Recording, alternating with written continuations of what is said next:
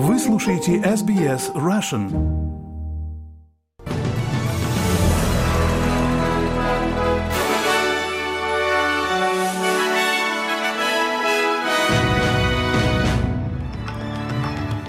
Слушаете новости СБС на русском языке у микрофона Светлана Принцева. Главное в этом выпуске.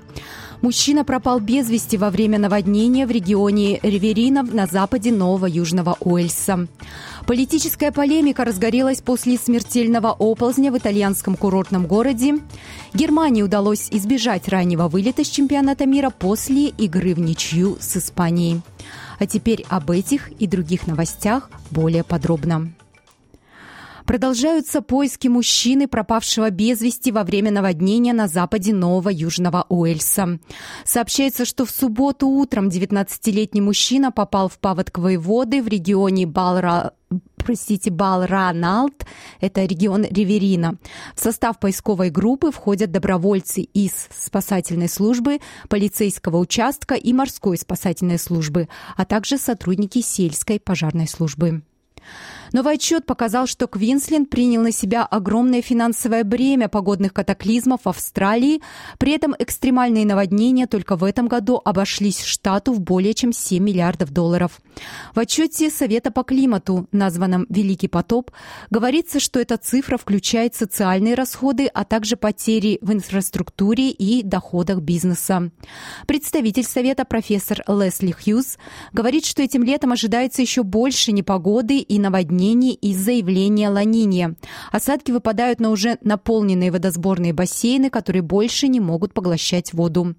Бывший комиссар пожарно-спасательной службы Нового Южного Уэльса, а ныне член Совета по климату Грег Маллинс, говорит, что правительство штата и федеральное правительство должны предпринимать гораздо более активные действия, чтобы подготовиться к наводнению и смягчить его последствия. We can't. Мы не можем игнорировать факт, что у нас было десятилетие бездействия. На самом деле время действовать было 10 лет назад, и мы упустили эту возможность. Поэтому сейчас мы должны действовать гораздо активнее, чтобы сократить выбросы, чтобы наверстать упущенное вместе с остальным миром. Австралия находится в авангарде бедствий, связанных с изменением климата, потому что наш регион нагревается гораздо быстрее, чем остальной мир. Политическая полемика разгорелась в Италии после смертоносного схода оползня на южном курортном острове, который унес жизни по меньшей мере семи человек. На фоне того, как сильные дожди становятся более частым явлением из-за изменения климата, стало очевидным, что на Искье есть ряд незаконно построенных жилищ, которые, по мнению экспертов, подвергают жителей более высокому риску наводнений и землетрясений. Густонаселенный Искья – это вулканический остров примерно в 30 километрах от Неаполя, который привлекает посетителей своими термальными ваннами и живописным побережьем. Губернатор региона Винченцо де Лука намеревается принять меры по поводу масштабного масштабной незаконной застройки. Он также говорит, что из-за масштабов разрушений требуется крупный проект реконструкции. Большинство этих перемещенных лиц не могут вернуться, потому что ряд домов был снесен. С этой точки зрения мы должны работать очень целенаправленно и предпринимать меры по восстановлению.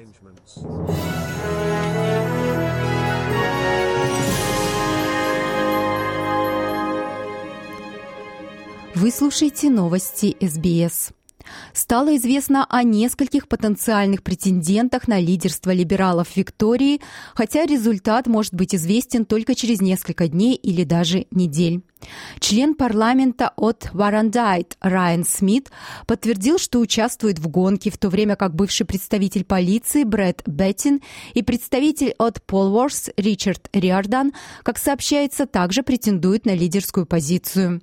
Как понимают журналисты, бывший теневой генеральный прокурор Джон Пескато также будет участвовать в гонке, если победит независимую Мелиссу Лоу и вернет себе место в Хаф Thorn. Но бывший лидер Майкл Брайан и представительница здравоохранения от оппозиции Джорджи Крозер не будут выдвигать свои кандидатуры. Уходящий лидер Мэтью Гай говорит, что созовет парламентское партийное собрание, чтобы избрать нового лидера, как только появится более четкая картина успешных кандидатов после его ухода с поста из-за второго поражения на выборах. Федеральное правительство заявляет о своей уверенности в том, что их законопроект о трудовых отношениях будет принят Сенатом на этой неделе. Тем самым они выполнят свое обещание внести изменения до конца года.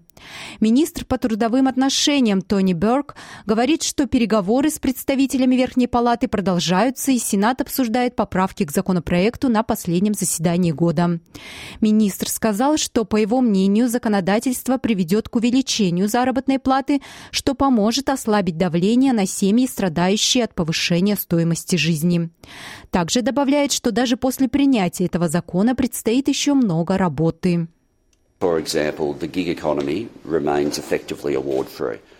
Например, гиг-экономика остается фактически без вознаграждений. У нас ситуация, когда в гиг-экономике людям могут платить меньше, чем установленные законом минимальные ставки заработной платы для сотрудников. Так что нам предстоит еще много работы, и я не буду делать вид, что этот законопроект – конечный результат. Правительство Украины заявляет, что по-прежнему обеспокоено объемами экспорта зерна из своих портов, несмотря на заключенное при посредничестве ООН соглашение о прекращении предыдущей российской блокады Черного моря. Министр инфраструктуры Александр Кубраков говорит, что экспорт украинского зерна в ноябре не достигнет 3 миллионов тонн, потому что Москва пытается ограничить проверки судов в портах. По его словам, было принято проводить по 40 проверок в день, но сейчас их стало в пять раз меньше из-за позиции России. Кубраков добавляет, что 77 судов стоят в очереди, чтобы пройти инспекцию в Турции, а их три черноморских порта используют лишь до 50% своих мощностей.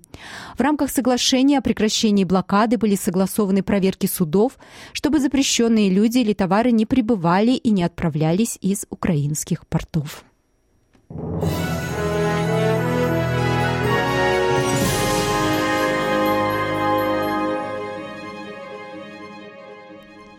Вы слушаете новости СБС.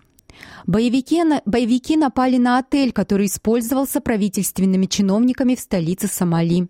Нападавшие ворвались в отель «Вилла Роз», который находится недалеко от президентского дворца, вынудив некоторых чиновников убегать через окно.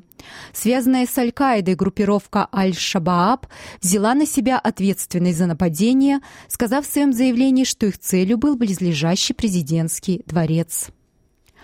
Бразилия провела свой первый гей-парад Pride после пандемии COVID-19, когда правительственная оппозиция вынудила отложить парад. На набережной в Рио-де-Жанейро развивался гигантский радужный флаг. Люди танцевали на песке во время марша, что, по словам некоторых участников, раньше было невозможно. Темой 27-го парада стало «Мужество быть счастливым» – фраза, подчеркивающая силу сообщества ЛГБТ+. Артисты инсценировали недавние результаты выборов, одевших как, одевшись как президент Бразилии Жаир Болсонару, который, которого затем не выбрали. Эта участница парада Элисон Паес говорит, что в течение многих лет при предыдущем правительстве во главе с Болсонару с их комьюнити плохо обращались. A gente viveu uns anos de bastante retrocesso, de muita dificuldade de um discurso. Мы прошли через годы регресса и трудностей с агрессивным и дискриминационным выступлением президента против сообщества. Мы думаем, по крайней мере, теперь у нас будет правительство, которое будет к нам прислушиваться, потому что с тем, срок которого заканчивается, говорить было невозможно. К новостям чемпионата мира. Германия получила некоторую надежду избежать раннего вылета после ничьей 1-1 в игре против Испании сегодня утром. Вышедший на замену Никлас Фюлькрук сравнял счет на 83-й минуте. Теперь Германия должна выиграть матч против Коста-Рики, чтобы избежать повторения опыта 2018 года, когда они вылетели после группового этапа. В других поединках Хорватия обыграла Канаду со счетом 4-1, выбив североамериканскую страну из турнира мира. Но болельщики дома в Торонто все равно праздновали, говоря, что их даже единственный гол был поводом для радости. Мне грустно, что мы проиграли, но мы забили первый гол, так что мы сделаем это через четыре года. Обидно, что мы проиграли, но все же приятно видеть, что мы забили гол. Это был прекрасный гол в начале игры. Так что в целом я чувствую себя довольно хорошо.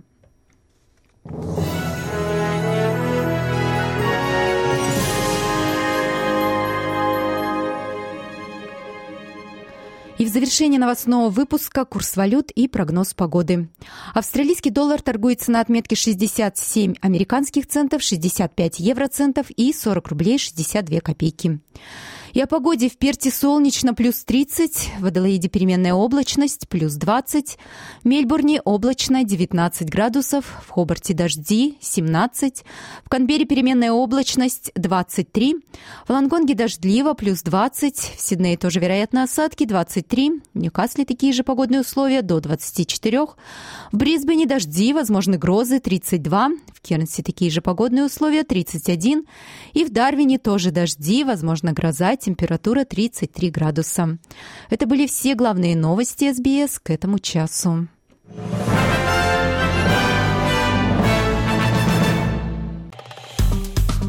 Поставьте лайк, поделитесь, комментируйте. SBS Russian в Фейсбуке.